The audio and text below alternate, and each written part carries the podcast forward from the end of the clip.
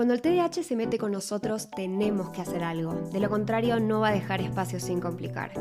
Si te dijeron o crees que tu problema es convivir con el TDAH, sumate a nuestros podcasts. Si bien no hay recetas milagrosas, sí podemos hablar de una vida mejor. Bienvenidos a un episodio más de Espacio TDAH. Hola, Ma, ¿cómo estás? Yo muy bien, Lu. Ahora también en el sótano, pero me saqué el poncho. Entré en calor. Ay, a mí me dio frío. Para los que no vieron el anterior, porque probablemente nosotros estamos grabando varios en el mismo día, estamos en la misma casa, no en invierno y verano, pero bueno, temperaturas diferentes corporales también. Bueno, me parece que vinimos intensamente grabando para hacer las cosas bien, porque también va a haber cambios, ¿no? Pronto, te vas a volver a mudar. Eh, y así nos vamos ordenando, ¿no?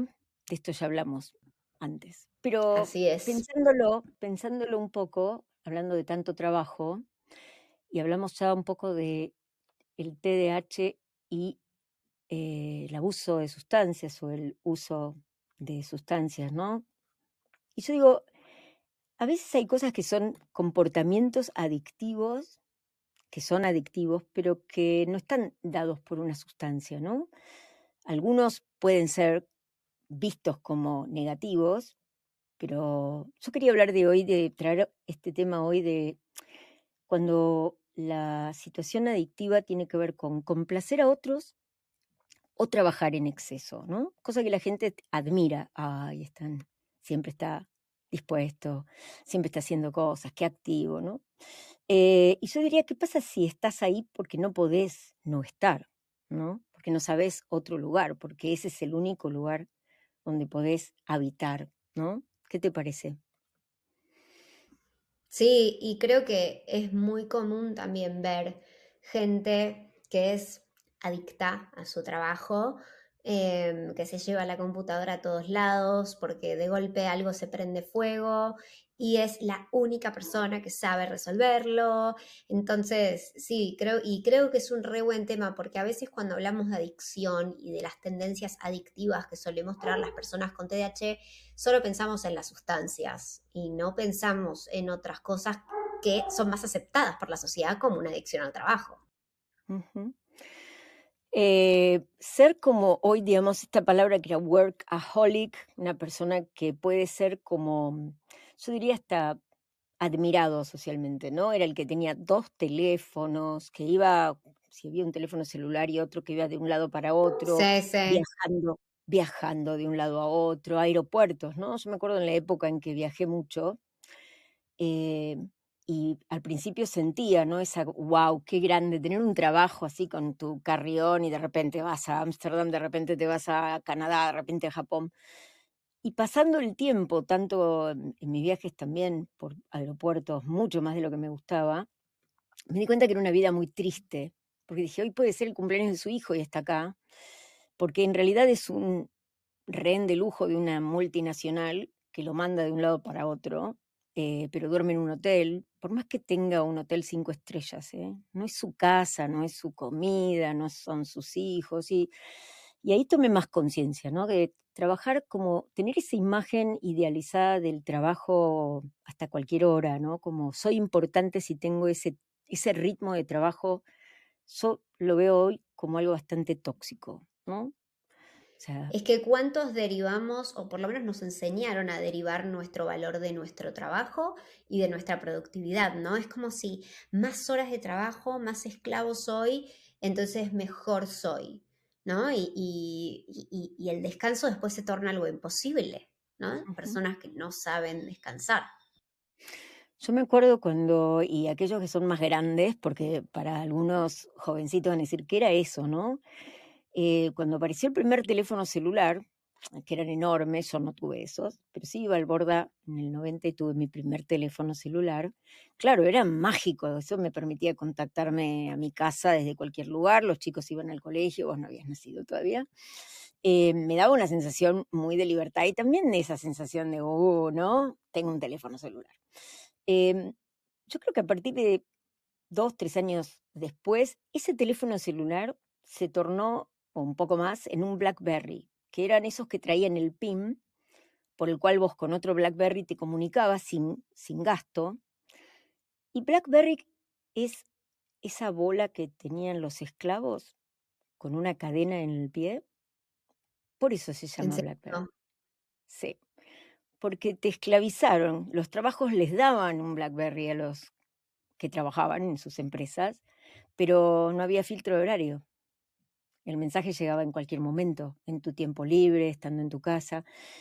Y fue ahí lentamente como el teléfono empezó a meterse en nuestras vidas, ¿no? Como yo digo, ¿cómo es esto, no? Cuando el teléfono, cuando el trabajo, cuando el mail, cuando el correo, es, se supone que vos lo vas a ver cuando llegues a tu casa. Pero yo llego a mi casa y voy a cocinar, voy a... No, no, te mandé un correo, te mandé un mensaje. Si no lo contestás, ¿qué pasa? Entonces yo digo, fue un avance que para mí fue un retroceso de calidad de vida. No sé cómo lo ves vos, este tema.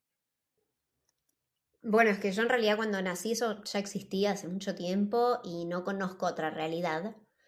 Em, yo por lo menos lo que hoy observo es gente que mm, más allá de estar conectados todo el tiempo, porque sí conozco gente que aunque tiene un teléfono igual lo deja y tiene esa posibilidad de decir, hoy no estoy, trabajando, ¿no? Em, es como que no se acumula vacaciones. Capaz, no sé, tiene más de 100 días de vacaciones que no se toma. Em, gente que a pesar que dice, a pesar de decir estoy de vacaciones, está conectada. Es como si realmente no pudieran desconectarse. Y te lo digo, por eso digo, más allá del teléfono, es como si no hay ningún límite y quisieran seguir ahí adentro. Pero yo te pregunto a vos, ¿por qué, por qué es que pasa esto? ¿Cómo está relacionado el TDAH? Como, ¿qué, ¿Qué pasa ahí? A ver, em, vamos por partes. Yo digo, cuando una persona que tiene distintos momentos, no, no es que somos solo hiperactivos, somos una persona predominantemente activa o más impulsiva, en vez de la persona que es predominantemente más tranquila y más a lo sumo dispersa. Eh, estar en acción es estímulo, estar en acción es sinónimo de bienestar. El tema es estar en acción. Ahora, estar en acción no es jugar al tenis en ese caso, es, como ir consiguiendo cosas o ir involucrándonos en proyectos, el no poder poner límites. Pero si llegamos a tener una, a cargo una empresa o un negocio, ya sea que te guste la gastronomía y te hayas puesto un restaurante exitoso y tenés, no sé, 10 empleados, o un negocio, lo que sea que hayas hecho, si vos no armaste una estructura para que no dependa de vos, vas a ser esclavo también. Entonces, las personas con TDAH, yo digo esto porque no sistematizamos las respuestas, los recorridos, no protocolizamos nuestro trabajo para que lo pueda seguir otro. Está hecho todo a medida, entonces me tienen que llamar a mí. A veces por desprolijidades, supongamos contables, entonces no, me llaman a mí porque este no sé si le hacemos factura, aquel no, viviendo en Argentina, digo, ¿no? O aquel no, porque esto lo compro de este lado, esto se lo compro a tal proveedor. Entonces hay como eh, ciertos cambios que hacen que una persona deba decidir, pero no hay nadie más. Entonces, no te puedo decir, porque te tenés que llevar el teléfono al trabajo y decir, bueno, pero no importa, yo contesto solo a la mañana, pero no estás de vacaciones. Porque el teléfono puede traer un problema, no es solamente que el teléfono lo atiendas, ¿Qué tal si el teléfono trae una noticia que perturba tu tiempo libre? Que otro tal vez hubiera podido recibir y resolver. Y la otra parte es que tenemos que aprender a confiar en alguien, a saber que otro va a poder también. No va a ser igual a vos, porque si no serías vos. Pero eso también es parte. Entonces, diría, no sistematizar es uno de los problemas, sentir emoción cuando estamos en acción y sentir no digo tristeza, ¿no? Pero una sensación medio de vacío. Si estamos tan habituados a trabajar todo el tiempo, no trabajar es una, una experiencia difícil para una persona hiperactiva. Re, re. O sea, vos y yo lo sabemos de primera mano que, aunque digamos vamos a descansar de golpe, una está eh, trapeando el piso y la otra está organizando por color todos los libros de la estantería. Sí, me parece que es súper importante. Me, hace, me, recuerdo el primer taller que tuvimos, se me mezclan los temas, ¿no? Porque alguien me decir, talleres, talleres. Traigo esto solamente porque teníamos un integrante muy amoroso y querido, que era muy hiperactivo, y uno de los, eh, de los ejercicios que tuvimos fue en ese momento teníamos los dos consultorios eh, y la sala grande, ¿te acordás del consultorio de Burlingame? Y entonces nos dividimos. Yo me quedé con un grupo y Claudia se había quedado creo que con el otro. Y los, todos los que éramos más hiperactivos dijimos, bueno, ahora vamos a vamos a comportarnos como si fuéramos todos desatentos, eso que nos pone tan nervioso, ¿no? Eh, y me acuerdo perfecto que estaba sentado, que se puso mal, y yo lo miré y digo, Gustavo, ¿qué pasó? No, no, no, estoy como, tengo un momento de angustia enorme. Yo no sé detenerme.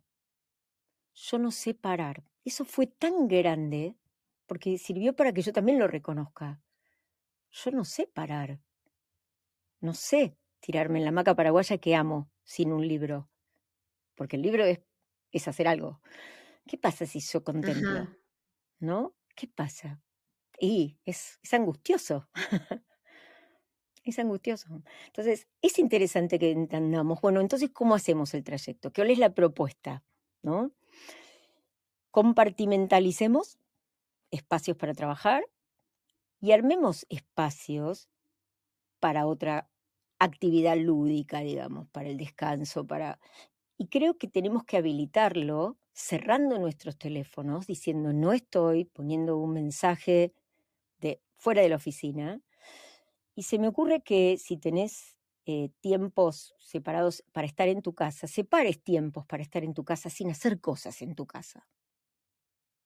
Porque hay, en esta casa siempre hay cosas para hacer. Pero es difícil estar en casa sin hacer.